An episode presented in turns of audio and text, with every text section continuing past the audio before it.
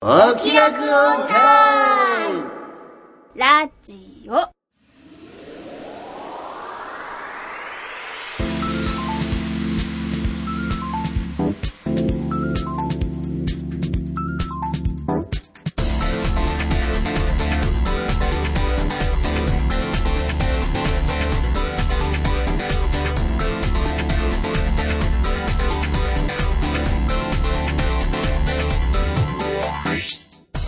説明しようこの番組はこれといった取り柄のないアラフォー中吉と引きこもり音楽家の永井茂之とお酒は友達、声優の卵の浜田さほの。以上3人が音楽アニメサブクル中心の話題についてああだこうだ喋ったり喋らなかったりするポッドキャストである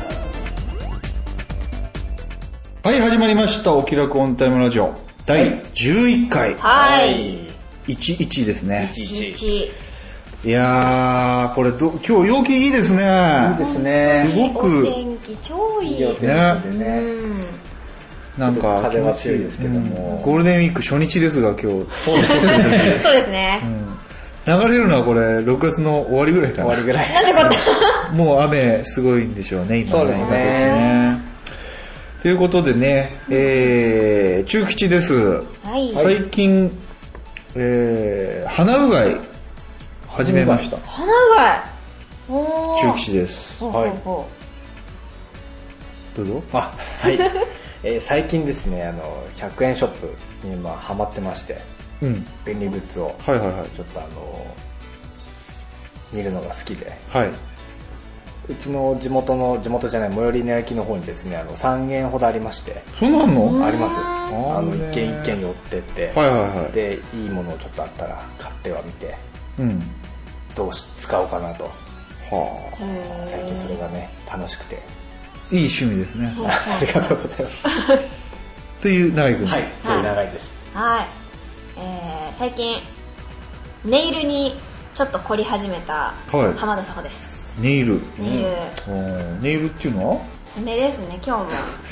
バカにしてる違いますよ違います爪をこう綺麗にえなんかあの、まあ前今バイトが変わっちゃったんですけど前やってたバイトがうんダメなんですよ、爪色塗ったりとか接客接客業だったあんーでじゃあまああんまりよろしくないかもしそれうなないんねですよ、うんなんかあるところはできるところはピンクのネイルとかだったら大丈夫みたいな品のあるやつだったら大丈夫みたいな、うんだったんですけどそこ全くダメだったんで、はいそこから解放されたらその反動ですねなんか今日もすごいねそうですねこれ写真撮ってた方がいいよねあこれ載せないとまずいよね爪だけがいちい ょっと待ってこれ見えちゃうからああ。はい。ですえーね。ネイルネイルこれじゃあちょっとブログに写真載せましょうかねあ、はい、ちょっと汚いんですけど、まだ下手くそなんちでょっ。と見して見して見して見して結構、まだ。あであもでも自分でやったんだね自分でやってまます。これ付け爪じゃなくってじゃないです。自分の爪あーなるにほ。どね爪が不格好なんで、はいだいぶ伸ばしてからう、ん色つけて、ちょっとこう、爪ありますよアピール。あーでもあれだねこの青いのとかこうあ、もうそれはちょっとあんまり気縁 にが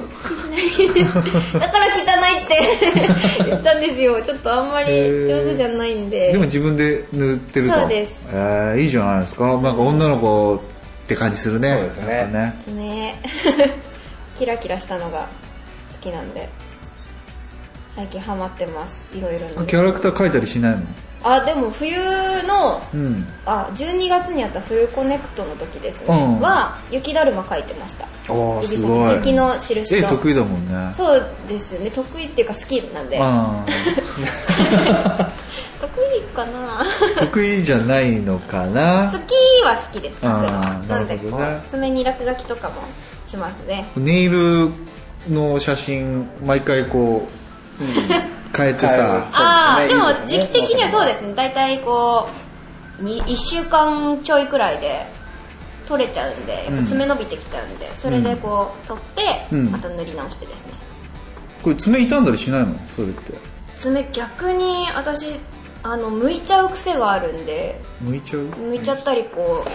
うなんだろうもうベロって剥じゃがしないじゃてないじゃない痛い痛い痛い痛いあのこうなんだろう割れやすいんですよ爪がすごく薄くて、うん割れやすいんでそこからこうピロピロピロってこうなんだろうこう欠けちゃったりとかするんで、はいはいはいはい逆にこういうことをあとコーティングしておいた方がいいそうでっすてことねねしといた方が綺麗に保てるかなって思いますねああなるほどあねんまり爪が綺麗じゃないので形が塗ってごまかしてって感じですねそんなマイナスな言い方しなくていいからおしゃれを楽しんでるってことでいいじゃん 女の子らしくしてますそうだよねはい、ありがとうございます、はいえー、長井君100円ショップはいこれ何何買うのうーん何かいろいろ売ってるでしょまあだってそうですねまあうち機材とかうんの要はシールドケーブルとかの要は楽器屋さんとかで売ってないじゃないですかあんうんそういうなんかまとめるやつとかあこれあこれは結束バンド的なこと結束バンドも必要なんですけどあカタツムリみたいなこうくるくるするのみたいな感じですか電気コードくるくるするみたいなあうんうんうん普通にあのマジックでこうビシッてやるやつまとめていくやつ、えっとね壁壁っていうこの上の上って言ったらわかんな いですねあのあのー一応マイクに向か ってやめて後ろ向かないでえっ、と、何ですかね、例えば、あの、物を引っ掛ける、こういう、こういうじゃわかんないですね、あの、あのーフックフックみたいなのをこう、普通は洋服とかを引っ掛けたりするんですけうんど、しますそねこはあの、ケーブルを自分でこう、鉢の、でこう、くるくるうんうんうん巻いたやつを、くっつけ、あの、引っ掛けてくる引っそれを、まあ何個か、ここれはちゃんとマイク用だったらマイク用っていうのを並べて、まとめてまとめうて、んでも分かりやすいようにして、はいはいはいはいであとはもうそのフックを使ってあの細かい細いケーブルとかうんをこれはこれっていうのを置いとけばあの便利ですぐ分かるんですよあー要はまあ収納的なこと収納的なものですね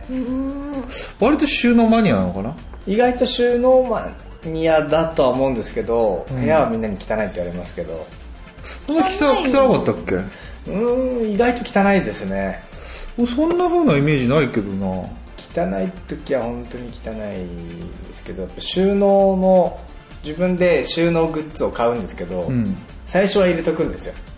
あわ かる最初は入れとくんですよでも面倒くさくなって途面中倒くさくからなんなってかそこ取りやすいところに置いてくんだよ置ねいちゃうんですよね、それで結局こう放置しちゃったりとかわかるわかるわはかる結構あってなるべくそれをややらないようにはあしてるんですけどー大型大型ですああ同じだ同じだ同じ だあれもしかしてあれ何型私まだわかんないですけどえあの調べてないんですよまだおそらくでも大型っぽい感じなんですねこの感じがそうだねなんかこう人人との接し方とか見ると大型に近いような気はする、でも多分大型なんですよ ね大型なんですよどっちかっていうと多分大型なんでしょうね B ってことはないと思うしでも OB ですよ BO あお父さんとおお母母ささんんが O 型と B 型ってことかってことは O 型か B 型しかもうありえそなういわけだもんねですそうですそうです、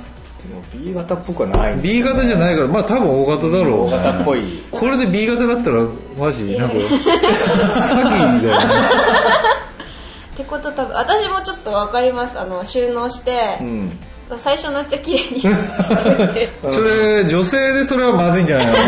えでもそれもこうルルルーティンじゃないけどこうあるんですよ最最初のうちはすごい綺麗で、うん途中から面倒くさくなってちょっとこう溢れ始めて、んでもはって気づいてあこれは片付けなきゃってなってこうっていうこうサイクルがうんある、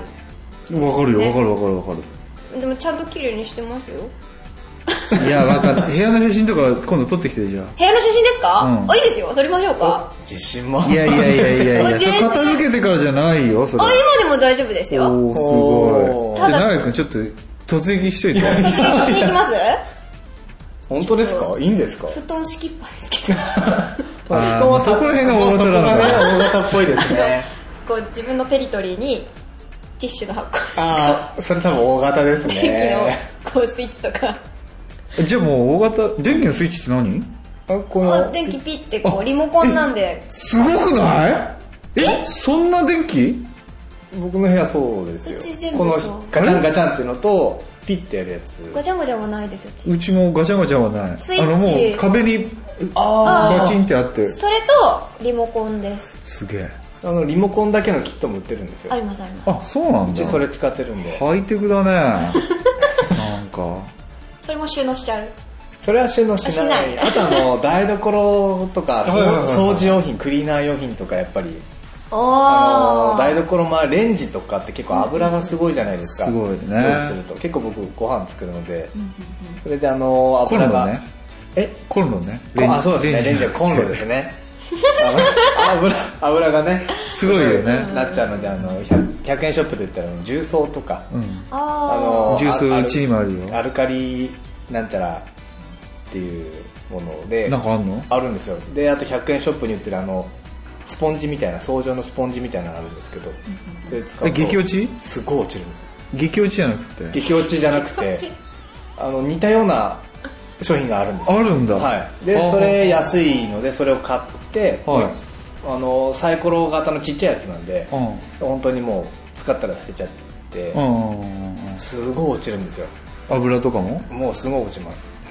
やり方があるんですけどいろいろなるほど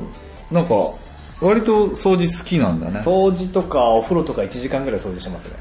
ああそうはいあすごいもう綺麗にしないとダメな人なんでお風呂とかわあもうカビこの時期もカビが出てくるじゃないですか出てくるねまあ、カビキラーとかだったりとかもうお風呂の湯船の蓋ですか、あれとかも汚いの全部綺麗にして、なんか赤くなんだよね縁がねなんそかーうですねあ水垢がこでうぬるぬるしてさあと何でしたっけプラスチック製のものゴミ箱だったりとかは、うんあのお風呂にお湯溜めてあ漂ー白漂白ハイター入れて、うんうんうんうん1時間2時間ぐらいバーって入れてすげえ洗ってもうそれで乾かして 外に俺綺麗好きですねやってますねすごい主婦ですねこうぽいね主婦の負の字がそうで夫すのね主婦結構そういう細かいのは好きいいんじゃない主婦やったらね主婦長いし養ってもらう感じ女性そうでにすねいや今なんか全然ありだと思うよ、そういう人もいるでしょそういう人いますね友達で実際いるんであ主婦やってる本当、はい奥さんが働いてて全然ね、まあ、あと子供だよねそうですねそれがどうすんのかなっていうのはあるけどでもいいんじゃないのかなと思うよ長井君もそれ目指したらいやそれはちょっと主婦目指せ主婦長いねおー在宅の仕事なんだからさそうですね在で宅きのる仕じゃん事ですからねうちにいる時はねそうでしょやりたいですよねなるほどな、なんかおすすめの100円ショップグッズ今あんのそのスポンジかそのスポンジはあのその激落ちくんでちょっとお値段がやっぱしちゃうじゃないですか、うんでもそれスポンジ100円かなか200円200円のやつ100円のやつが確かあったと思うのでいくつか入ってるんですそうですそうですおーいっぱい入ってるの確か200円ぐらいだったとはい思はいうんはいはいはいですけど100円でも全然10個入りとかでも確かうん全然使えるので、それはおすすめだと思いますねああすごい、100円ショップおすすめさほちゃんはなんかある100円ショップのおすすめですか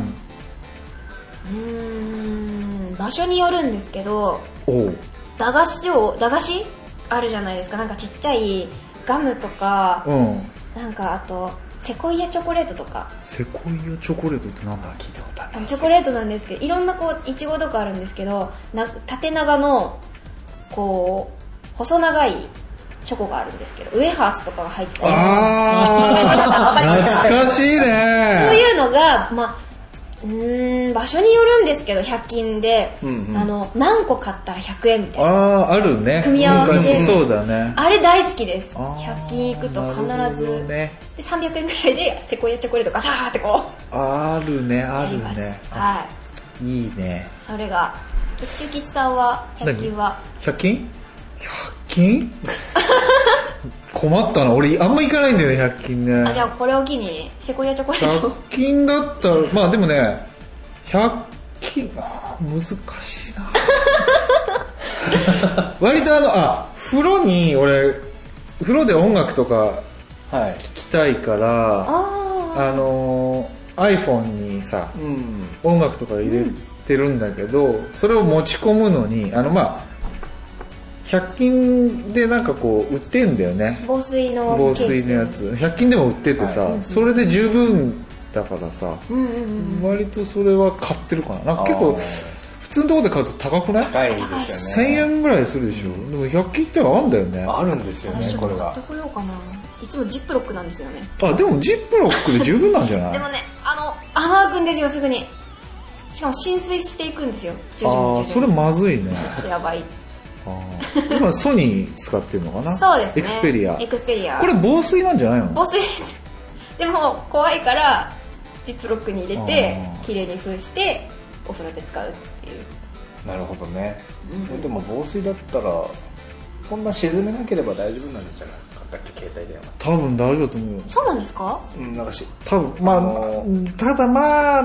どうなんだろうね放置しとくとあんまり良くないのかもしれないから良くないっていだうかからやっぱそれはジップロックなりで、ガードはしといた方がいいかもしれないねああでもちょっと100均でそれ買ってこようかなすぐ穴開くし あれさ、でも、じあの何風呂でさ、水滴がいっぱいつくじゃん。、はいで、こういくら拭ってもさ、こう、なんていうの、あって打ちたいのにさ、全然違うところが反応してさ、なんかさ、うんとかなってこのさサ、度半端ないんですよあれ、ひどいよね。そもそもお風呂に携帯持ってくんですね持ってきますよ音聞きたいから。うんへああ僕お風呂無ですなんなんかそれは、ポリシーまかあな。ふ普段やっぱお音楽を作ってるっていうのもあるんですけど、うんそのまあ移動の時はおもう音楽は聴きますけど、うなるべくでも音楽は聴かないようにしてますねうちで作る時以外はああなるほどー無の空間も要はこのない今このし鳴ってる自然の音を普通に耳に入れておきたいっていう、あのね、スマホ今流行ってるじゃん。はい流行ってるっていうか、まあみんな使ってるでしょみんな持ってますねで、スマホ依存症じゃないけど、ずーっと俺いじっちゃってるんだけど、それってなんかあんまり良くないんだと思う。ああ実は、あの、ぼーっとする時間っていうのは、はい実は必要で,、はいはいで、ぼーっとする時間っていうのは脳を休めるんじゃなくって、ぼーっとしてる時っていうのは、はいその集中して何か作業してる時の20倍脳が働いてるんだって。そうなんえですかうん。はあじゃあある部分がね、脳のでそこがどんどんどんどん年老いていくと衰えていくらしいのねその部分が、でだからぼーっとする時間でそこをこう活発に動かしてそうするとそのアルツハイマーとか認知症とか、はいそういったのの予防って言ったらおかしいんだけど、につながるみたいなことなんか記事読んだよー、へえ実は脳がめちゃくちゃ活発に動いてる時間帯らしく て率先してぼーっとしに行くいやその方がいいと思うよあの僕はある意味ぼーっとしすぎてみんなに迷惑をかけてることも多いんですけどぼーねっとしすぎるな他のところあのある一部だけすげえ動いてるけど 他のところ動いてないからダメなのかもしれない、ね、そうですね多分ぼーっとしてる時な何か考え事をしてて声かけられてああっていうのはあよくありますねあきっと脳みそがすごい働いて乗るそうですね多分働い長てるい時人は間もものすごい頭回るはずそうしたらそんなことそんなことはないって言 われない嘘なのかなその話こ んな感じですかねそうですね、はい収納マニア永井君ということで、うんちょ今日はね永井君にそのまま、あのーメインコーナーも任せようかなそしたらおあららら大丈夫ですかねはい頑張ります行きましょうかじゃあオープニングトークでしたはーい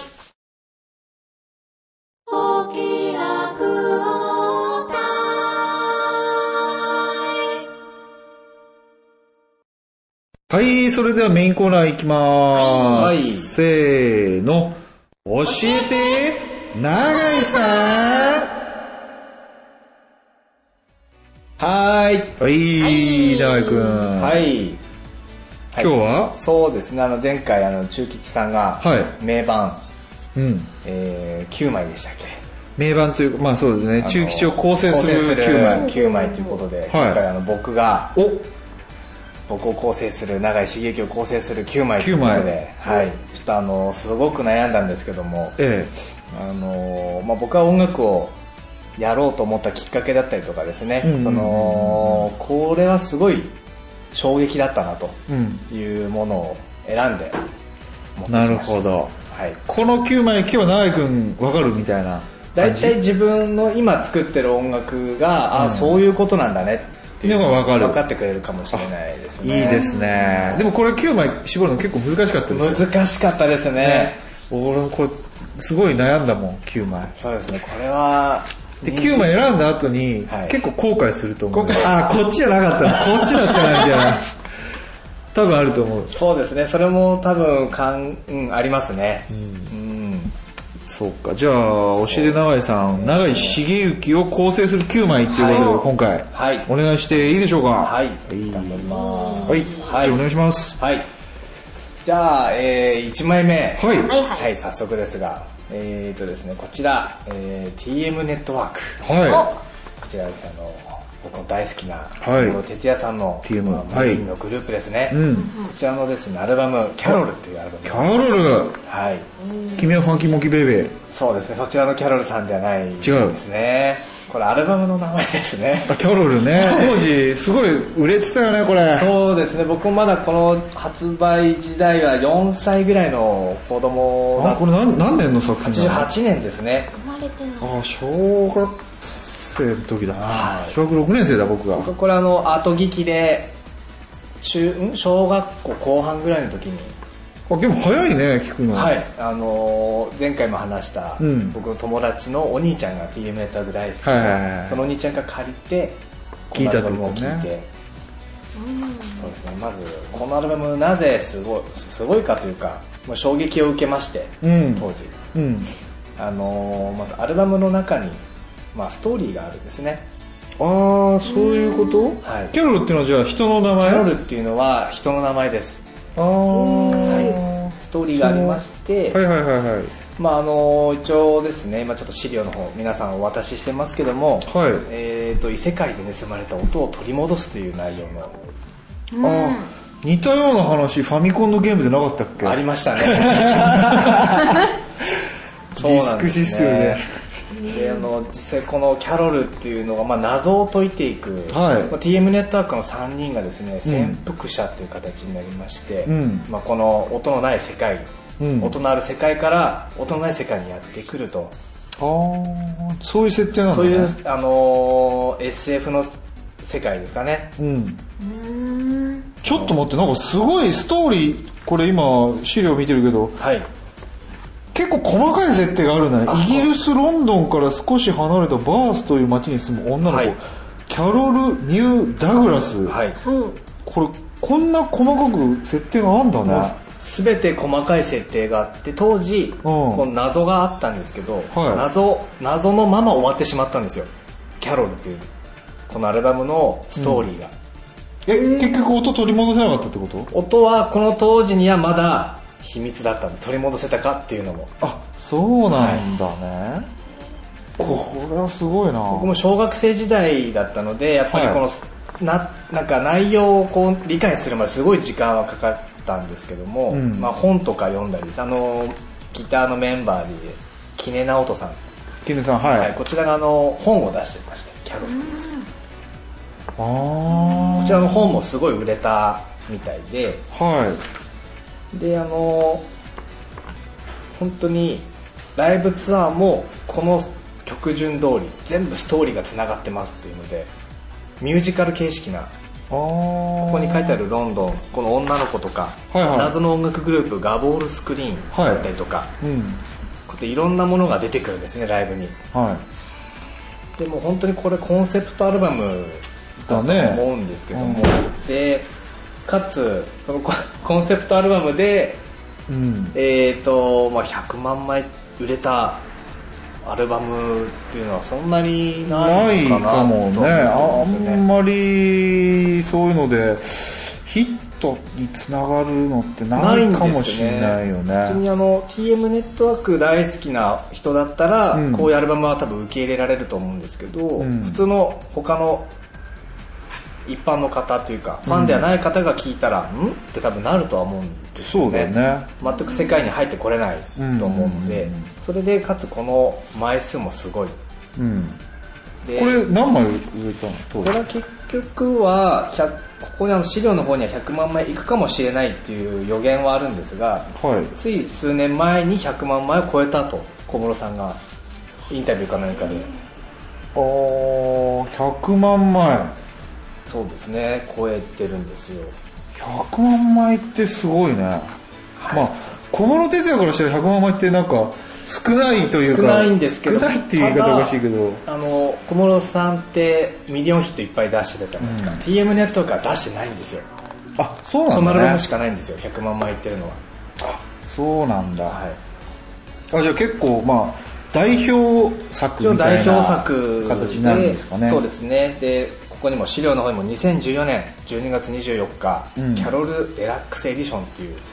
キャロルの総まとめにしたまた DVD が出てるんですねえーとごめんなさい資料のどこに書いてるんえでーすか、と5ページですねあそうもうそんなところまで飛んじゃったんですね、はい、また戻りますけども5ページにですねえーこれ結構愛されてるつい2年ぐらい前の話そうですねあ違うか2004年か2014年その下ですねキャロル・デラックス・エディションあっていうこっちか、はい2010年2年前だね僕はこの2004年の方は持ってるんですけども、は2014年の方は限定発売でして、うんちょっと僕あの買いそびれてしまいましていこれ今高くなっちゃってるのじゃあ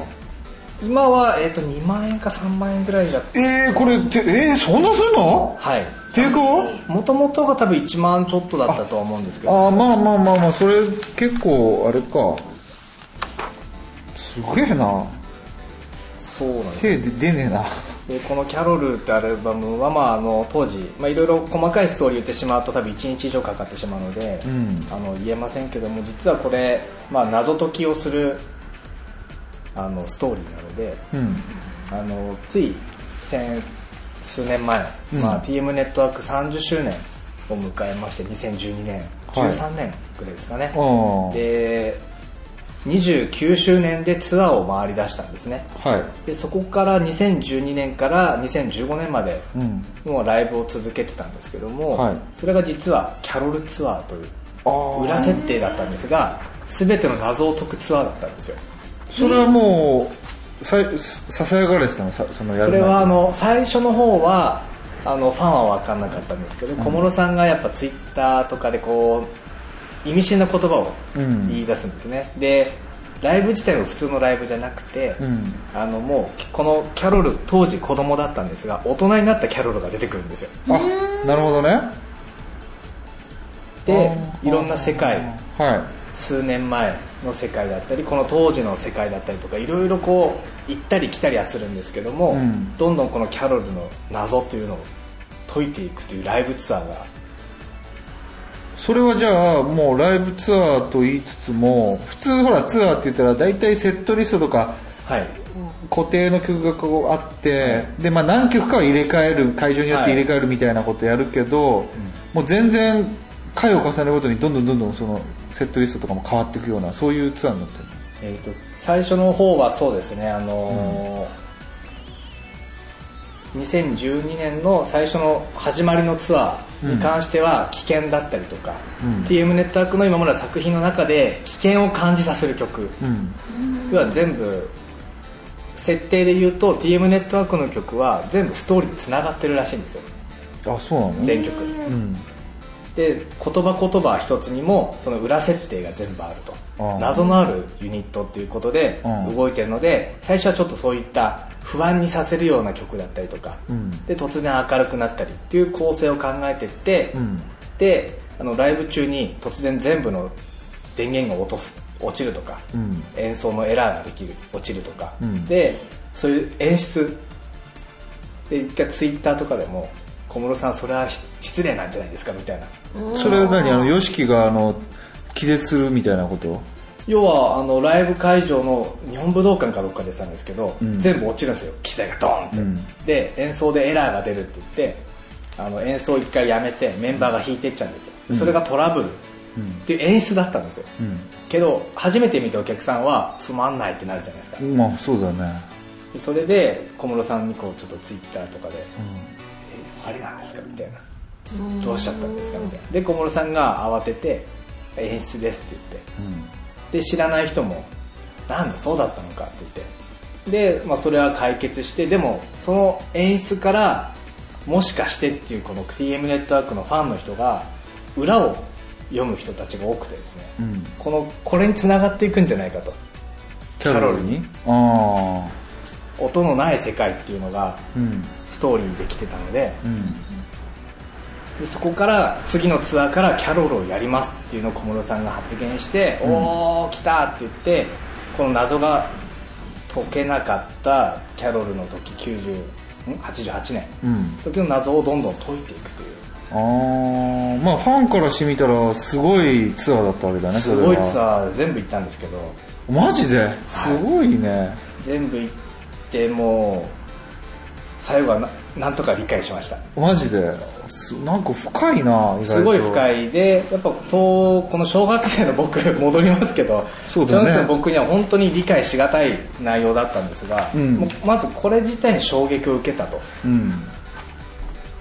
でまああの今後こういうストーリーのまああライブですか大きいところでもしやるんだったら、うんまあ、フルコネクトでもいいですけどもこういったコンセプトのあるライブやりたいなと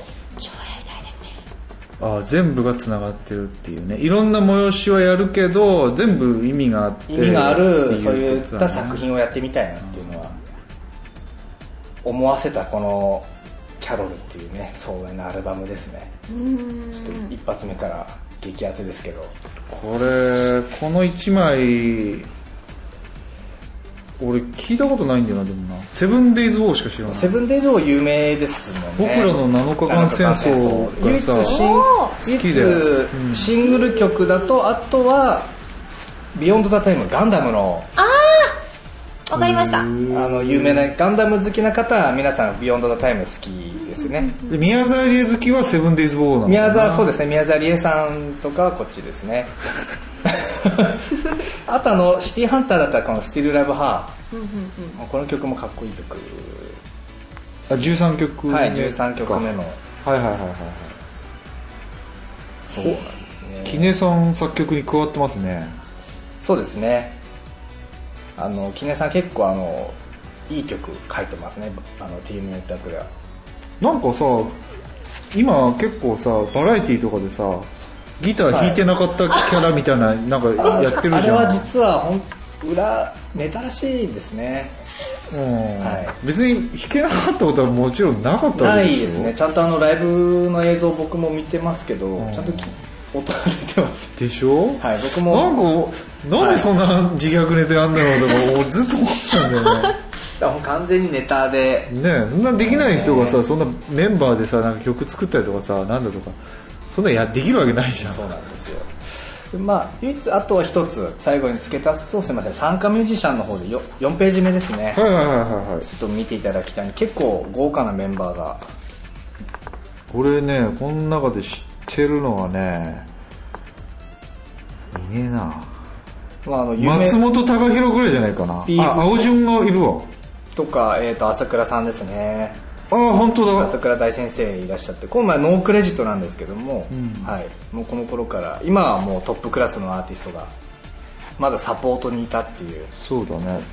ビーズだよ松本隆弘、はい、ビーズのギターの人ですサタポッートク松本だよあが昔 TM ネットワークのサポートでギターを弾いてたんです、ー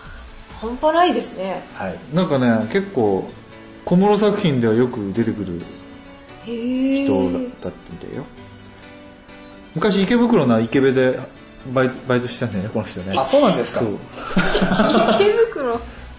の時からやっぱめっちゃうまいっつって有名だったっつってああそうなんですね、ごなんかおじさんが言 ってたよ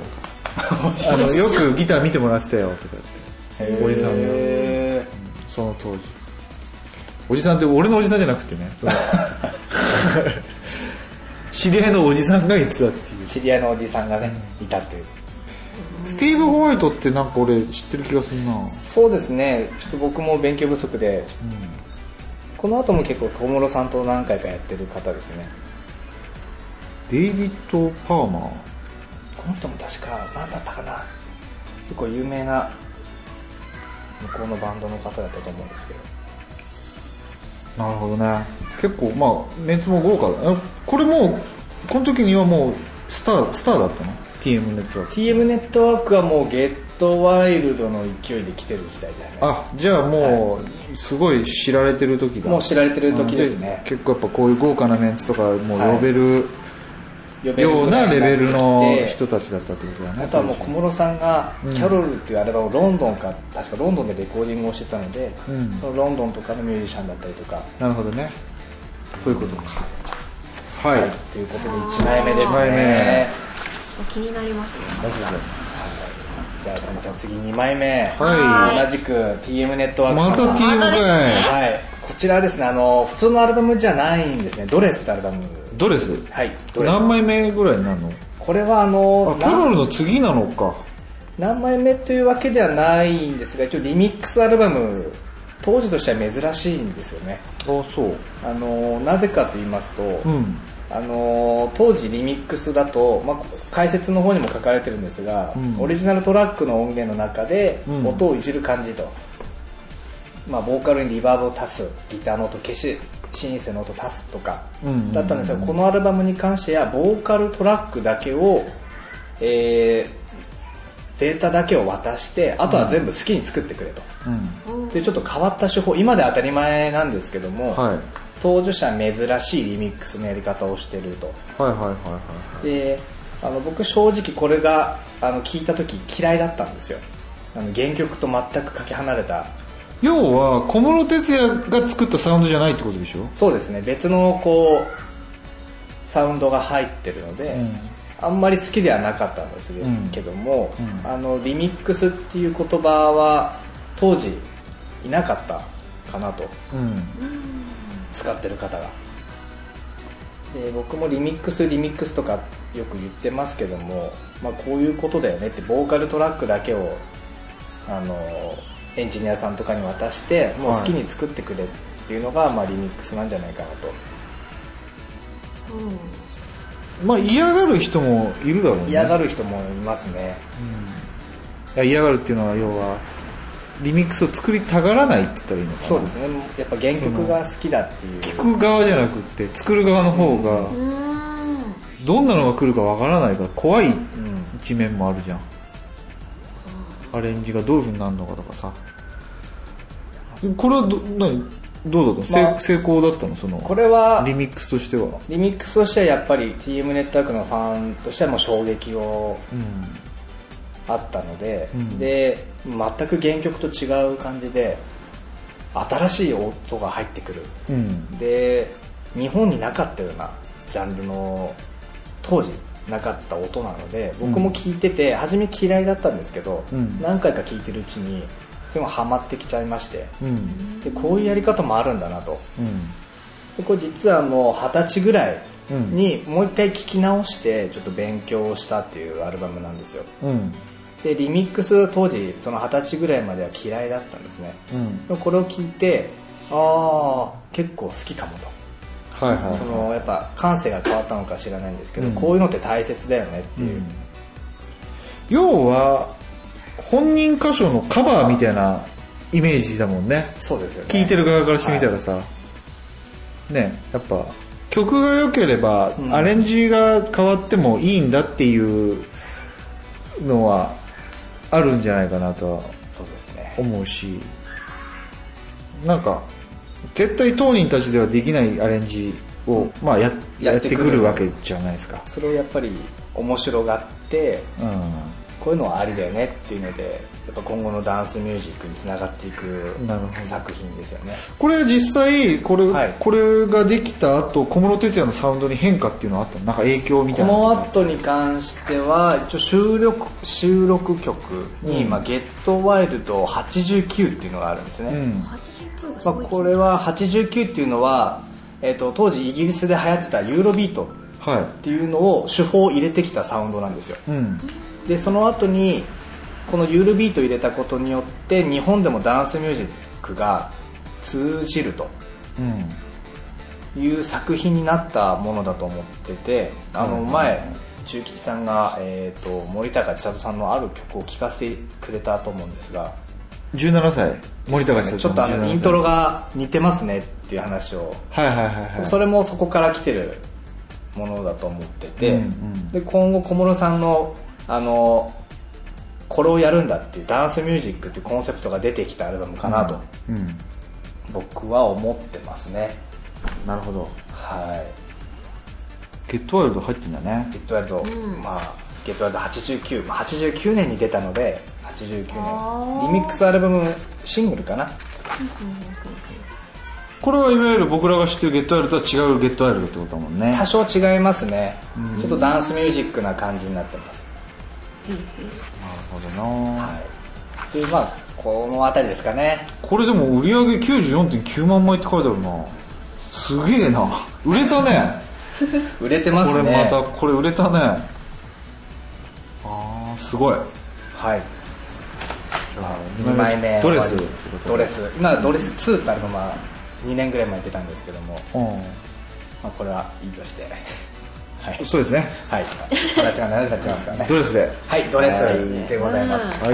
いじゃあ3枚目三枚目すいませんまた3枚目もですねまだ TM ネットワークなん ですようんもう勘弁してくれよこれもう TMN しかないんじゃないのいや大丈違う夫そんなことはないですね OKOK はいこれが最後ですね TMN の最後 TM はいこれはもう TM ネットワークじゃなく TMN えなんですよ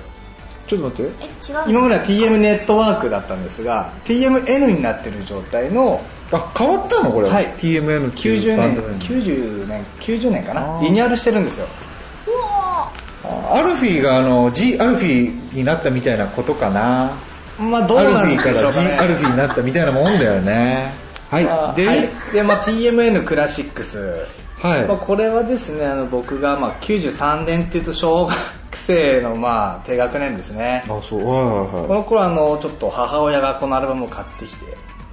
くれましてちょっとあのあんたには早いかもしれないがっていうのでちょっと聞いたうんですが、うんまずなんてやって衝撃を受けたんですよ、まあ、ここのアルバムを聴いて僕の、まあ、シンセサイザーをやろう買おうかなと思った作品のアルバムでもありまして、はいまああのーこれはどういうアルバムこれはですねもともとの TM ネットワークの既存の曲にはい小室さんがオーバーダビングっていう形で、うんいろんな音を足してるんですようんでその足してる音のアレンジがかっこよくてですね、うん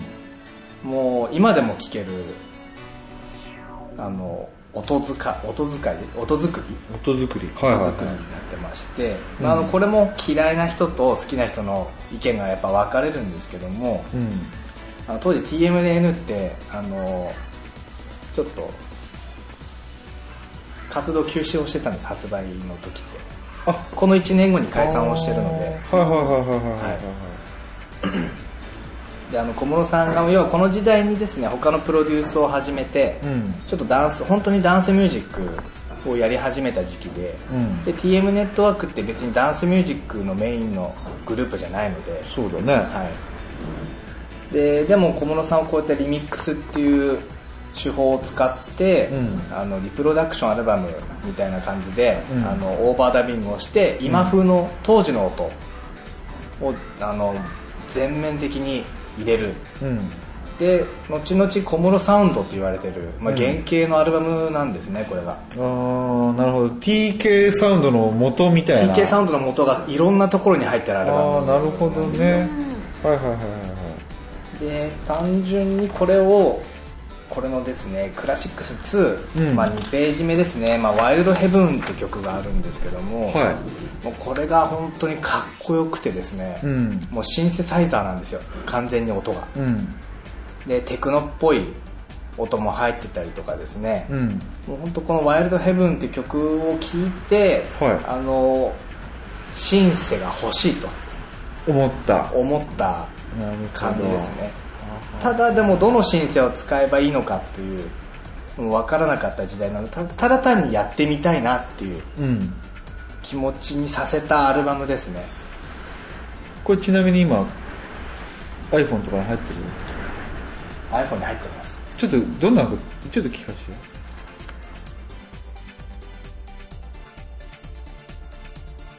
なるほど、はいえー今ちょっと3人は3人はというか俺とサホちゃんは「ワイルドヘブン」このバージョン聞かせてもらいました、はいなるほどという感じまあです、ねこれがもう小室サウンドですよね小もう室サウンドがあってきっかけでうんもう終わここは終わるんですよ、うんもう終わってごめんなさい最後にもう一枚これだけ言わせてくださいはい同じ TM ネットワークのこれ、C、DVD なんですけど一応 CD も出てまして、はいうちにちょっとあの CD がなくて、うん DVD 版持ってきて、うんラストライブ5月18日19 19日の CD が2枚出てまして、うんまあ、あのこのライブ映像が本当に、まあ、前回もお話ししましたけども、うんすごいんですようんでこの時のもう小室さんが髪が神がかってると神がかってる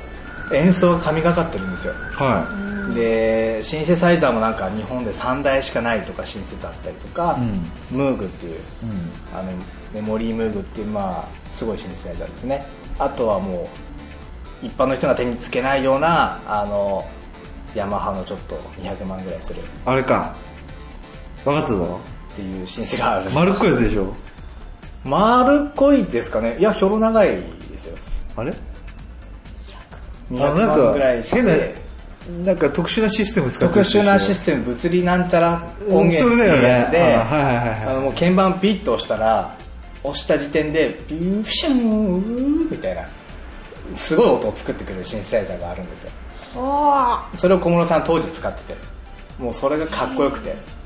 であとその下にハモンドオルガンはオルガンがあってもうそれを全部引き倒すんですよ、い。うん。でメインで置いてるのはザ・ウェーブっていう、まあ、あのドイツの会社の日本で3台しか入っていなうい、ん。あのシンセサイザーが入ってて隣にまた12356台ぐらいあれもうかっこよくてマジで。そんなの実は1台カシオだったりしないの大丈夫一それはないです ねえその先ほども「ワイルドヘブン聞い」まあ、今聞いてもらいましたけども、そのフレーズの奏でてるシンセサイザーを小室さんがメインで使ってるんですよはいはいはい。でその時に小室さんがもう音色の変え方すらもうかっこよくて、うん。全ての動きがもう惚れるぐらいかっこいいんですよああ、なるほどね。でこう早いのかなその作業っていうか。作業も早かってそのなんだろう人が見たらなんか音返してるんじゃないかなってタイミングもかっこよくもう切り替えてるんですよねああ、その切り替えのタイミングまで全部計算して全部計算されてる感じではいはい神がかってたんですよで小室さんソロコーナーもうここもまためちゃくちゃ速い動きで、まあ、手の動き早弾きでフレーズを弾いてるんですけどもまたそれがかっこよくてみんな弾いてみたらの、うん結構投稿してる人もいるんですが、なるほどなかなか、ファンが多いってことだよねそうですねこの1818日19日、うん一応あのビーズの松本さじ。うん。んで今でいう朝倉大輔さんも若かりし頃の姿が見れると。見れるっていうあで、まあ、もちろん2日間 2days やってるんですが、2days のうち1日はそのキャロル、うん今日話しましたキャロルをやってるんですよあ。はいはいはいやっぱ TM ネットワークとしては外せないはいはい。でもうこのライブで最後締めとうん。うんでライブでしかやらない曲もやってるとう、んもう最高のシチュエーションですね これこれ94年って言ってる94よね年ですねもうビーズやってたんじゃないのビーズやってましたねはいえでも駆けつけたんだでも来たんですよこの間のそのに2010何年のやつはえ来たー、っと2000 30周年のやつは来なかったんですが20周年のやつには、えー、っと朝倉さんと松本さんは来てます来てんだはいすごいよねもう今はもう呼べないのかないやそ それはどうなんですかね、まあでも小室哲哉が声かけりゃ声かければなんか来るとは動思くんいじゃまないすけどのね来いよみたいなんだよねまあ、そういったあのこのアルバム、まはあい、今回 DVD ですけどこの CD もすごい聴きまくってそれ4枚目これがそうですね4枚目ですねあのクラシックスにつながる4枚目の作品ですそうだよねクラシックスの後の1枚4枚目そうですだよねはいライブ版4枚目ですねすごいはこれはもうここでもう音楽をやりだし僕がいたといえーと4枚目まで行ってじゃあ5枚目ですかねうん5枚目はですね、えっと TRF さん「ダンス2ポジティブ」ってアルバムがありますこれは売れたんじゃないのこれはい、この曲はですね、うんあの誰もが知ってると思うヒット曲が入ってるちょっと待ってね曲見ますよはい、マスカレードだねはい、クレイジーゴナクレイジーゴナクレイジー入ってるねオーバーナイトセンセーションレコード大賞取りまどしたれねおお12番目オーバーナイでトすセンセーション俺これちょっと今思い浮かばないやこれはですねあのファンクソウル的なファンキーっぽい感じの曲ですねまあ何がポイントかっていうと、うんまあその名の通りポジティブになれる曲がいっぱい揃ってるんですよはいはいはいはいはいで、まあ、この後にその TM ネットワークを聞いてた後にこう TRF さんを聞いて、うんああこういうのも小室さん作るんだとこっちの方があれだよね垢抜けてる感じするよね垢抜けてますね TM の頃よりねはい、で作るのでやっぱここっちの方面だなとうん思わせてる、あのアルバムうんで一応5枚目っていうので選びましてマークパンサーもう来てるねもうこの頃からもうマーク・パンサーグローブが動いてるんですよリリース5ヶ月前なんでグローブデビューのあそういうことはい DJ コーはわかりますよ DJ コー DJ コーはあのね今なんか別の意味で注目されてますけ注ど目されてますけども、はい、 まあ、TRF さんですからね、うんうんでまあ、この中結構アルバムどの曲もやっぱすごいかっこいい曲が多くて、はいあの小室さんっぽくない曲が多いですねあファンから言わせると、はいうんでも僕らのイメージは多分こういうのが小室哲哉っていうそうですねところはあると思うんだよねなんかあんまりシンセサイザーをしてない曲が多い、あこれ200万枚超えてんの言ってますねすごいねこれ売れてるね小室哲哉言ってますね 出たねこれ200万枚いったんだでもまあ確かにだってシングルヒットだけで123 3曲ねこれで100 300万も売れてますもんねだってそうだよねまあやっぱまあそのぐらい売れるわなそれだったらこのもう1995年っつったらもう小室哲哉ももう大全盛期うですねもうね、は一番すごかった時で多分生まれたてだよねい、生まれたての時代に一歳な小室さんはもうすごいことやってたああプロデュースバイ TK はもう絶対売れるっていうっていうぐらいのブランドがついてたんでそうだねすよねすごかったもう泣く子も黙る小室哲哉だったよリリースの感覚が半端ないっていう、うん今の AKB さんじゃないですけどもああえもう出るのっていう出しすぎじゃねみたいな出しすぎじゃないのかっていうぐらいでした多分スタジオに泊まりで生活したぐらいじゃないのスタジオでスタジオが家みたいなそスタジオがうちだったって言ってますよねあそうなんだだから洋服とか買いに行く時は何千万って使ってたらしいですよえ洋服を買いに行く時はだって洋服そんな何千万もさ洋服につぎ込むから普いやで通も小室さんは優しい方でスタッフさんとかあオーバーブルーンしちゃってたんだ、全員に買ってたらしいですねおーまあ、でも長者番付だって普通にだって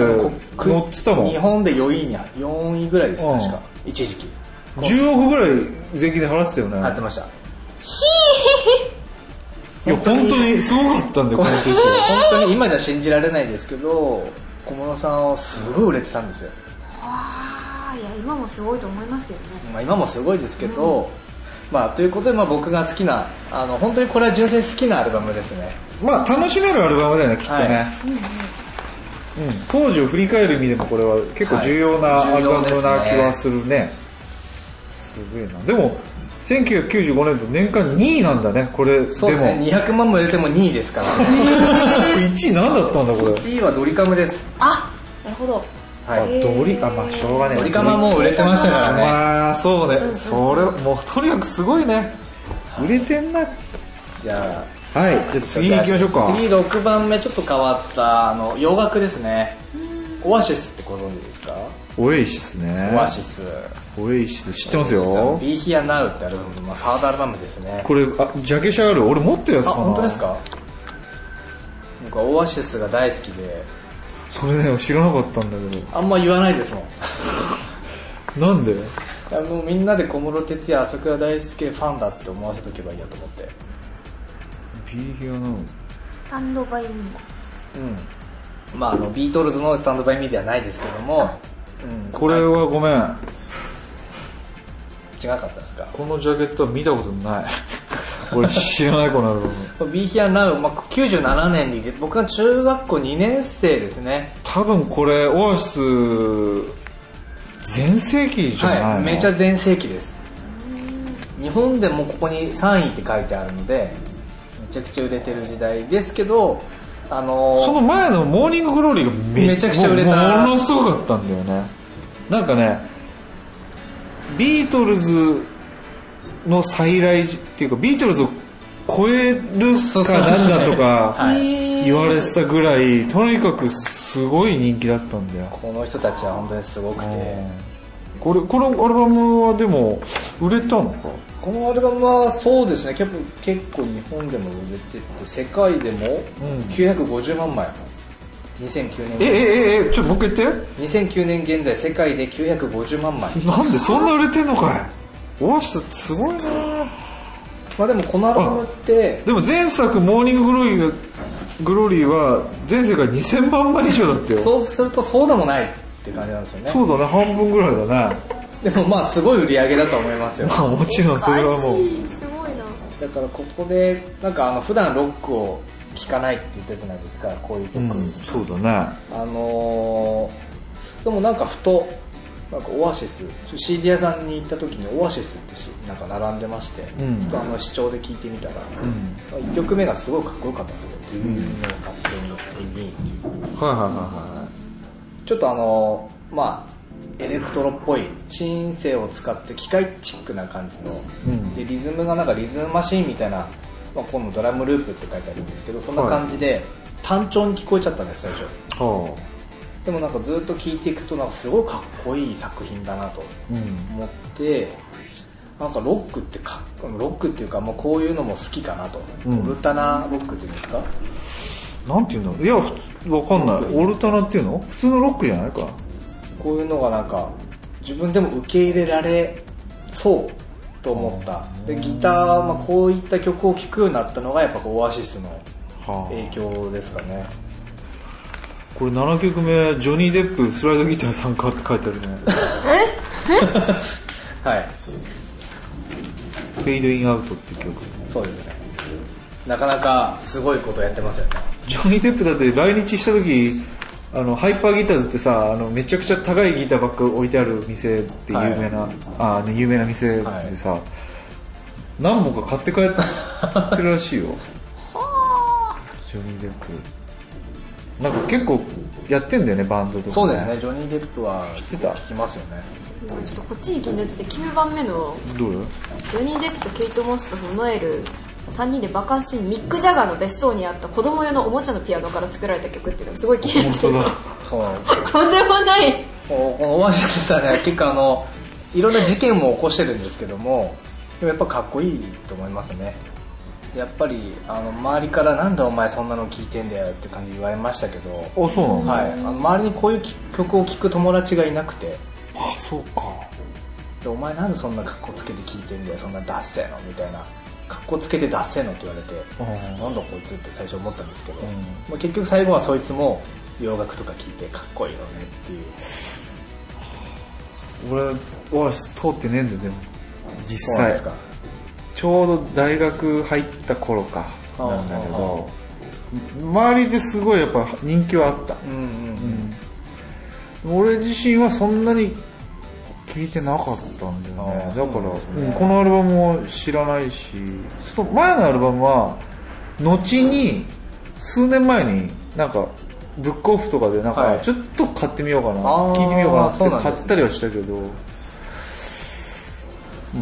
まあねこのアルバム結構不評ですからねいやなまあそうなのうんなんかあの前回の作品そのモーニンググローリーね比べモーニンググローリーと比べると重たいんですよね僕も CD、まあ、確かに重たいかもしれないなと思いながら、でもこの厚みのあるサウンドかっこいいなとは僕は思うんですけど、なるほどねそれでなんかギターがちょっと克服できる自分っあていうのでこのアルバムを選びましたねーうん、でもまあギターサウンドとしてはね、やっぱ基本を抑えてるバンドだからねそうですねいいんじゃないかなと思いますはいじゃあすいません、はい次次7枚目、すいませんまた戻りましてグローブさん、はい、知ってるはい、ファーストアルバムこちらこれあれ400 400何十万枚売れたやつ450ぐらいいったアルバムですよね455万枚当時歴代1位と宇多田に抜かれるまで1位だったのか宇多な田に抜かれるそうですね宇多田さんに抜かれるまでは1位だったアルバムですねすごい売れてたよねこれはもう本当に初回限定版はポスターがついてくるというえプレミアムついてんのいや売れた分がああるか らそっか455万枚売れてるからね、 なるほど初回で100万枚なんでそうだねごめんね100万 ,100 万以上は出回ってると思うんですよ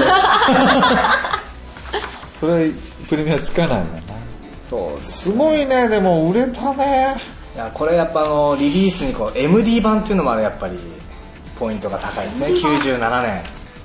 ちょうどそのここの間の僕の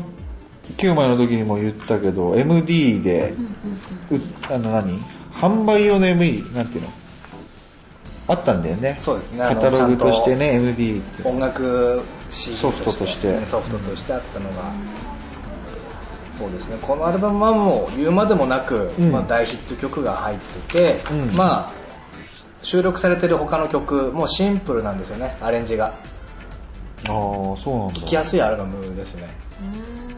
ごめんこれよあれ4曲目までしかないのあれあこれは5曲収録されてて、うんあのこのアルバムリストはちょっと省いてますああそういうことね、はいへえもうこの単純にこのアルバムを聴いた時点で、うんまああの夢は膨らんでましたね僕は、あそうはい100万枚売りたいって思いましたあー夢叶ったのいや変わってない です100万ダウンロードはいったのかもしれませんがおえマジでいやわかんないですけど言ってねえだろいやーまあ10万ぐらいはいったかなと思いますけどねあのー以前新「進撃の巨人」やらせていただいた時はあ配信だったのあれ曲も曲はあそこ聞いてないですねああなるほどね10万ダウンロードすごいねそれってすごいね言ってれば大したもんです大したもんですこれ「Feel Like Dance」っていうのはファーストアルバムあファーストシングファルーストですね前言ってたやつ「タラララララ」っていうそうですねあの最初の繰り返しこのもう大ヒットシングル5曲、知ってるのはね「デパーチャーズ」とねまあ、デパーチャーズは有名ですねぐらいかなフリーダムって知ってるのかなフリーダムは有名ですねまあ多分これ5曲全部有名なんだろうねそうですね浜田でも知ってますかねどれですかデパーチャーズどどどれかデパーチャーズは間違いなく知ってると思います 今ね一生懸命思い出そうとしてんだけど TRF しか浮かんでこなくなっちゃってる 冬冬の名曲といえばデパーチャーズっていうのは当時ありましたね JR スキースキーのどこまでもってそうですあやっぱあの恵子さんのあのねあの高音の声で皆さんあにハイトーンボイスだったね皆さんなるほどまあいろいろこれはあれだねなんていうの歴史的に歴史を変えたものでもありますよねそれまでは1975年だか4年だかの泳げたい焼きくんが1位だったんだよね、売り上げそうですね450万枚抜かした作品でそもうありますよもうね何十年ぶりにその記録を塗り替えたっていうので、たい焼き粉を変えたうんニュースになったもんね本当にこれはもうグローブもうタワレコとかねグローブジャックっつって CD グローブの CD しかないええあそんなかとこあったんだ、はいそれぐらいやっぱりすごいアルバムだったと思いますねある意味その、まあ、今今日現在までのキャリアの中で頂点そうですねだったのかもしれないね頂点だったと思いますね時が、うんまあ、この先どうなるかはまだ分かんないからあれだけど今日時点までだったらこれが頂点だったんだよねだから本当すごかったもんなこれも言えば小室さんの集集大成ではないですけど当時のもうシンプルイズベストのポップスが入ってると思います、このアルバムには、バラードもいい曲入ってるしこれあれだねレコーディングスタジオとかも全部載ってんだねとスタレコーディングスタジオですねあスタジオはいレコードプラントもうこれ LA ですよね本当はね LA 多いね一口高一口坂スタジオやっこれは使ったん河だ口湖の方ですねー、うん川口あ本当だ一口坂スタジオ川口湖とかだよね TK 小室哲也小室シーケンススタジオこれの自宅そうですね青山だかどっかにあったここのスタジオなんか世界的なスタジオで載ってるんですね今ね機材の充実度とかそういうのもあの今はないんですけど、あの SSL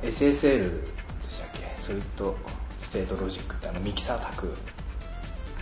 スごい何チャンネル190何チャンネル96チャンネルだからすごいでっかいあーがあっはいはいてはいそれを唯一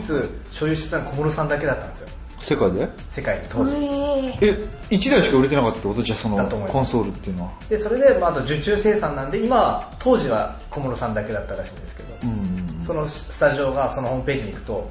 TK この TK シーケンススタジオっていうので写真がドーンって載ってるんですよコンソールってわかるあのよくさレコーディング風景のところあでもそうだよね声優 とかの使うもんねあれですよね宅のこうそうそうタクそうそうタクのことタクのでこすと、よねうんそれのすごいやつが小室さんのス多タジオ分にあったやつってその1台ってのは数億円したんじゃないか言ってましたねその当時多分すごいね桁が違うねなるほどっていうのでまああまあ、これは多分みんな持ってたんじゃないみんな持ってたと思います ね俺は持ってなかったジャンル違いますもんね うん、でも本当にみんな買ってたような気がするな周りの人とか、うんっていうぐらいはい売れました、なるほどこの1枚はいこちらの1枚でははいい、次8枚ま八枚目たグローブですねありがとうございますああグローブはいもう1枚ありますここれだけはちょっと言わせてくださいはいはい一応グローブの「ライツ」ってアルバム「ライツ1」「ライツ2」ってアルバムがあるんですね、はいはい2枚連続つながってるアルバムなんですね、はまあ、これなぜ僕が押したかと言いますと、うんまあ、2002年、まあ、僕大学入学した時期なんですよ、うんでこれ、まあ、2002年に発売なんですけども、まあ、ずっと聴いてましていうん今でも聴くんですけども、うんあのーまあ、音楽をやろうこっちに来ようと思ったきっかけのアルバムでして、はいえーとまあ、曲が良かった単純に曲が良くてあのーなんだろう自分でもできるんじゃないかとおー思っちゃったんですよね調子に乗ってうんうんうんでこの「ライツ1」「ライツ2」ってアルバムがもう1枚を通してずっと聴ける作品で、うんうんまあとにかくあの素晴らしいんですよなんかコンセプトアルバムとかそういうことではなくコンセプトアルバムとかではなくてですね、うん久々に出たアルバムで、うんでこの「メニークラシック・モーメンツ」っていう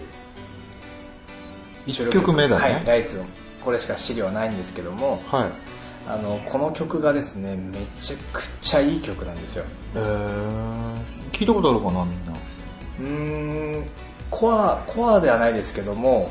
みんな知ってる人は知ってるらしいですじゃあ俺とか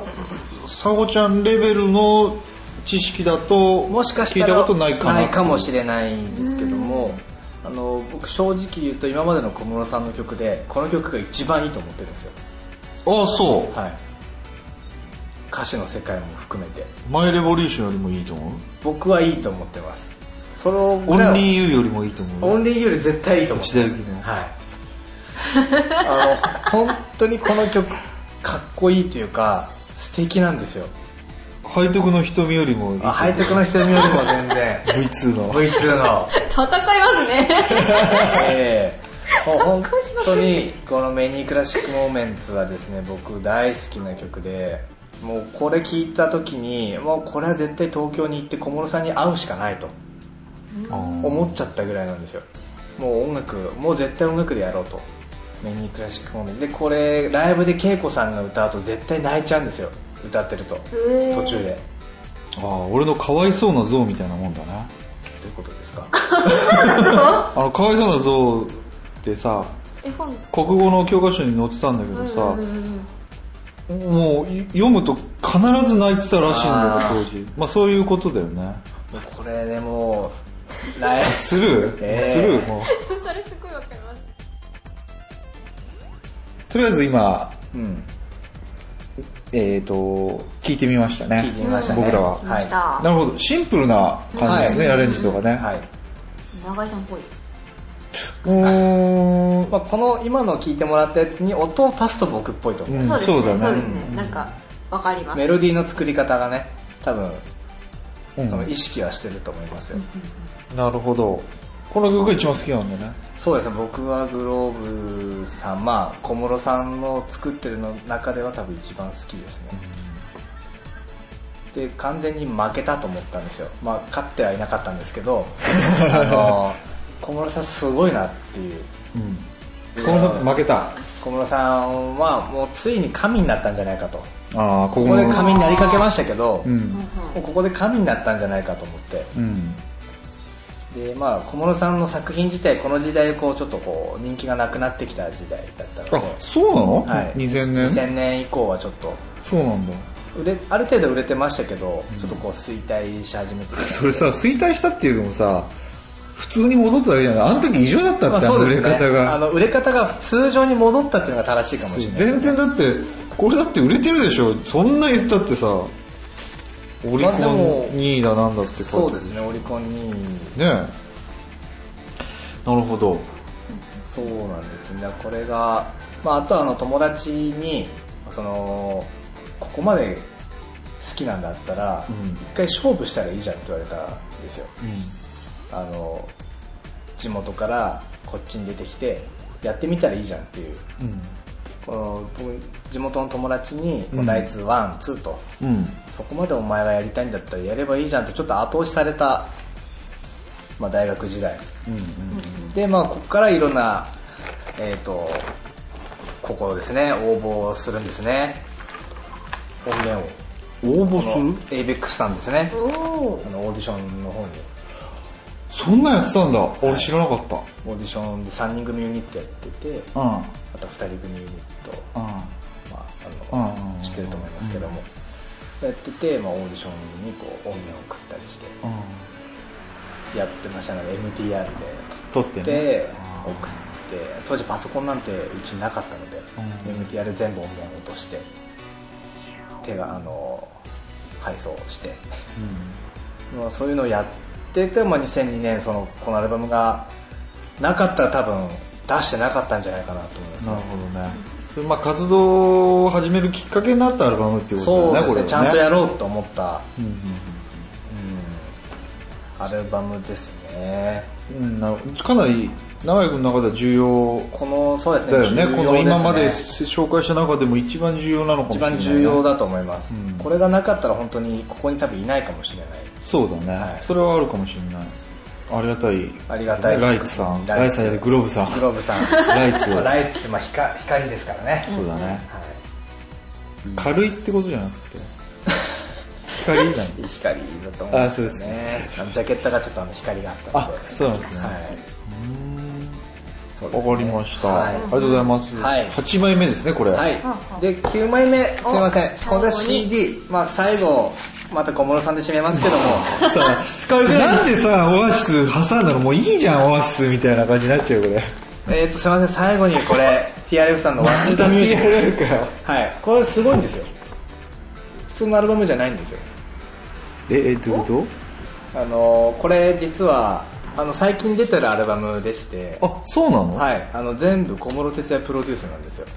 あれ当時違ったの当時小室哲也プロデュースで離れてるんですね。一回はい。大文字になったじゃないですか、TRF って。あそうははい、大文字になったんですよ。ははあの、小室さんのプロデュースが終わった時に、小文字の TRF から大文字の TRF に変わったんですよ。あそんな変化に気づいてなかったあ気づいてください。 で、この TRF は小文字なんですよ。本当だ小文字だ今は大文字で活動してますけど、これはな、まあ、小室哲也プロデュースになったため、なんかねその小文字の TRF の方がロゴの方が見慣れてる感じがするああ、うんそうですよね。でもここにお、じゃあ大文字が書いてあるんですよ、こう TRF。あそうだね私大文字の方が見慣れてますね多分ああそれは世代の差かもしれない世代ですねでもこの小文字の TRF イコール小室プロデュースっていうことで、あのこの年だけ限定で小室哲也プロデュースに戻ったんですよそうなんだで、まああのこの時、まあ、世間世界ではあの EDM ってうんうんうんいうジャンルが流行り始めたこのエ EDM 何の略だろレクトリックダンスミュージックうはいはいはいはいということで、まあ、EDM が流行ってた時期なんですけども、うんまあ、当時日本ではまだそこまでそれ何年の作品13年2013年あ EDM って何そんな最近グッときてる感じなの2012年ぐらいに海外でうんもうアメリカとかでブレイクしてて、うん日本に入ってきた2015年頭去年 ?14 年の終わりぐらいそうなんだフルコネクトの作品聞いていただければその変遷がそのわかる辺その辺がわかると思いますまだ売ってんのかな古いボリュームいくつボリューム121はそろそろなくなっちゃいますけどもワンツースリーフォーファイブあ全部全部売ってます売ってんの、はい通販で買えるの通販で買えますああじゃあそれサイト行けばあれなのかなえっとメールを送っていただければフォーマットの方がスタッフの方から行きますのでああ本当に、はあいじゃあちょっとね買いたいなぜひともぜひともね TRF のアルバムと合わせてねそうですね EDM の歴史を知ろうっていう EDM ことのそうだよねですねこの当時 EDM って言葉をちょっと入れてみた作品で、いうんあのかつ小室さんの一応最後の作品なんですよ現段階で何の最後の作品かと言いますとハードのシンセサイザーで作った最後の作品なんですよハードのあそうなの今もうは使ってないの今ソフトシシンンセなんですよセ全部はいそ何があったの彼にあの要は腱鞘炎だったりとかで、うまあ、あの立ちながらの作業も辛いヘルニアを持ってらっしゃるんですね、小室さんは、うんなので、あのーこれが今はもう小室さんの作品はソフトシンセサイザーで全て構成されてるんですが、うんまあ、ライブ自体は、まあ、ハートのシンセ弾きますけど、ん基本的にハードのシンセで作ってる作品がこれが最後なんですよああそうなんだねこれがまためちゃくちゃかっこいいですねアルバムがで、まあ、TRF 昔の90年代の TRF っぽい曲もあり、うんまあ、今のその EDM っぽい曲もあったりとかですねうんもう本当に小室さんが楽しくやってる作品でであの小室さんもツイッター上であのハードの審査はこれで終わりとうこの作品で終わりと言ってましてもう最後の、まあ、遺作ではないですけど、んまあ、ハードシンセの醍醐味を知れる作品はこれが最後かなと非常にあの音の使い方が全然違うそうなんだはい、温かさ今のソフトシンセサイザーってこうフラッとしてるんでみんな同じような音なんですけどこはいれはやっぱ全然違いますね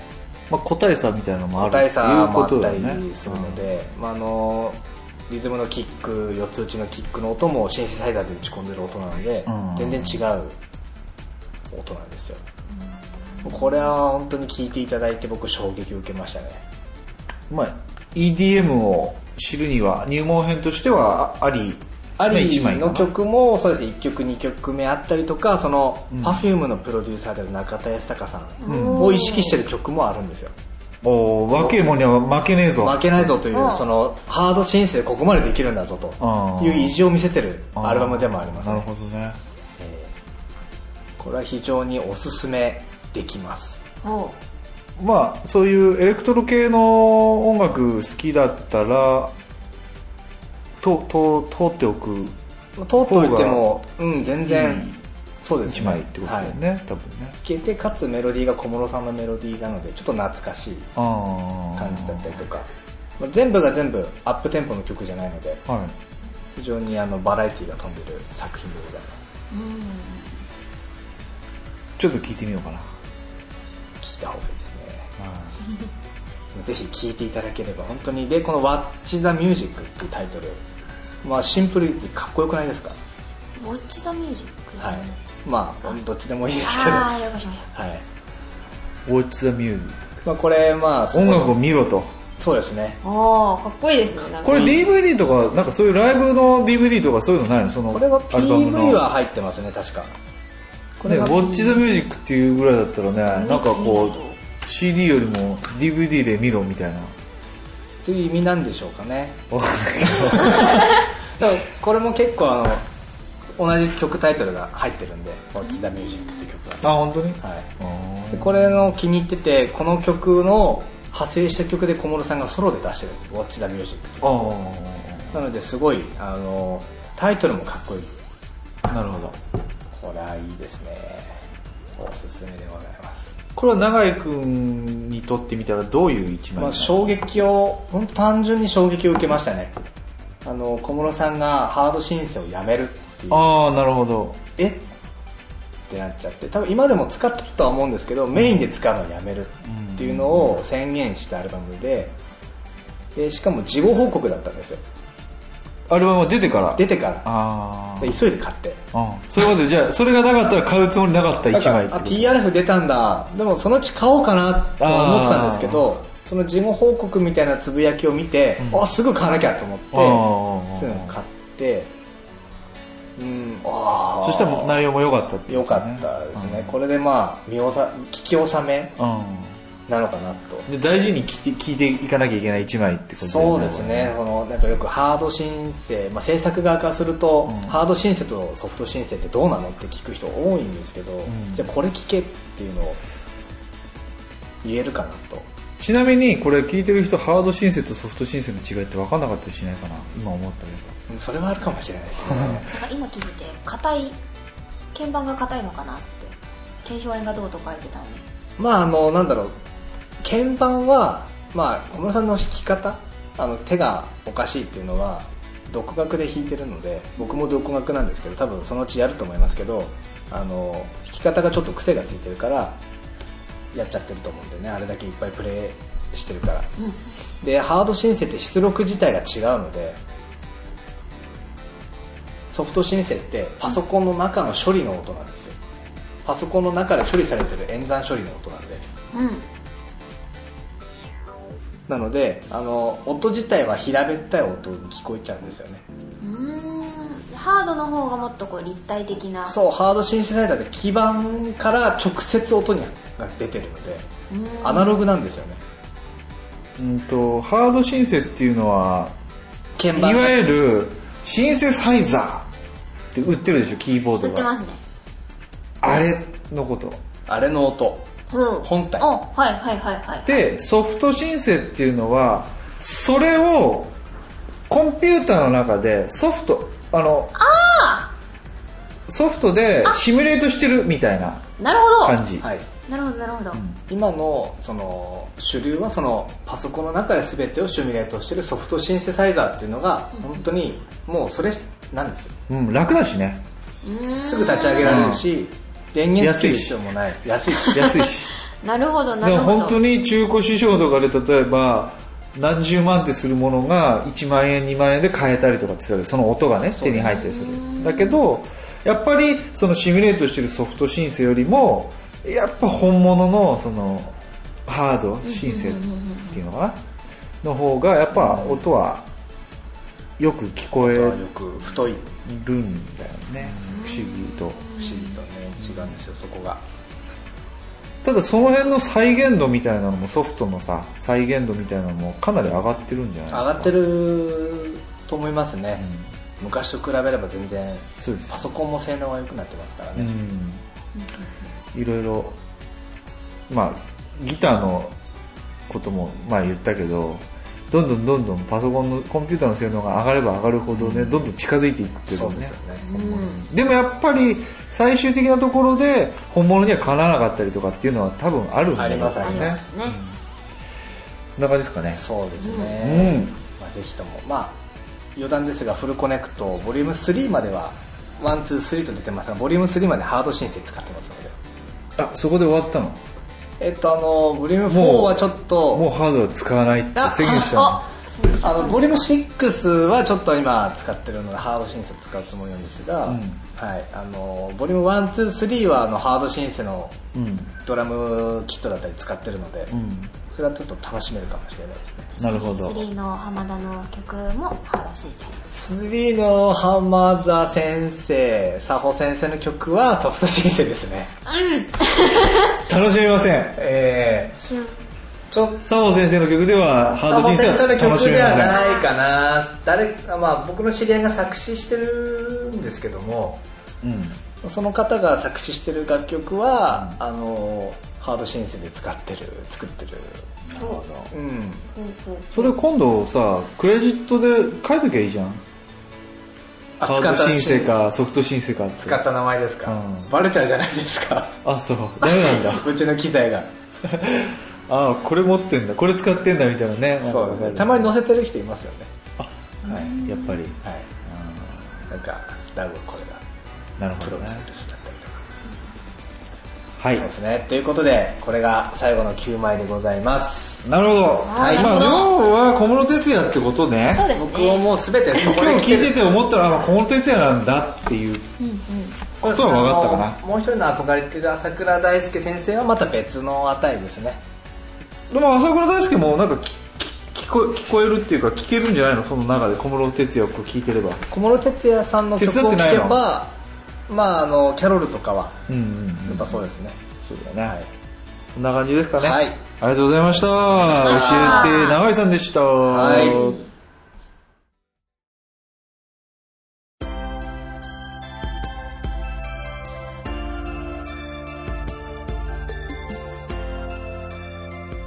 はい、第11回収録はい。終了です。はい今日もまだ9枚一気にね、駆け抜けちゃって、これ。来ましたね。すごいね。うんなんか、人に歴史ありってなんか、いつか言ったけど、歴史ありだね。ありですねまあ、小室哲哉の歴史を振り返った感じするけど、俺の中ではなん確かか、にその、その中に僕がいたってことそうだねですやっぱその音楽をやるきっかけだったりとかね。うんやっぱ、歴史とともに歩んできますからね。そうだね、なんかその中にオアシスがなんかいるっていうのが俺一番の違和感だったけでどもオアシスは本当にポイントですねあのロックを聴き始めたそういうことだね、はい、そこはでもオアシスがいなければ聞かなかったってことだもんね、えーたらればですね、はいはいそう先生私キャロル気になりますねおおあなるほの何なんか物語チックになってるっていうのでちょっとそのテーテーマっていうかそうですねコンセプトっていうか、はい貸してあげますよあ本当ですかこれちょっとなんか気になるじゃないですかもうその資料に書いてあるのが、うんこう異世界で盗まれた音を取り戻すという名前のファンタジーそう書いてあるのがちょっそうと気になっちゃいますねこれはねやっぱすごい細かい設定がありますからね、これはちょっと気になえりーまえすね、ーえーぜひともね知っていただいて、そういうことだったんだとほうほうほうほう分かっていただければ謎を探すとは謎を探すあ面白いですけどね借りな借りなじゃわかりますわかりますあね貸して貸してあげますよ、はいあげますはいそんな感じですかね、はい永井くんは楽しかったうーんまあちょっと自分で引いちゃいましたねなんでちょっと言い過ぎちゃったかなっていうええもっとシンプルに収めればよかったかなって思いましうんそれはねでもね俺気持ちわか る自分の時はそうなっちゃうんだってそれしょうがなたいそうですねあのーまあなんでしょうかねやっぱ好きなものはそうなっちゃうよねそうなっちゃうかなオタクなんだよね俺たち、はい結局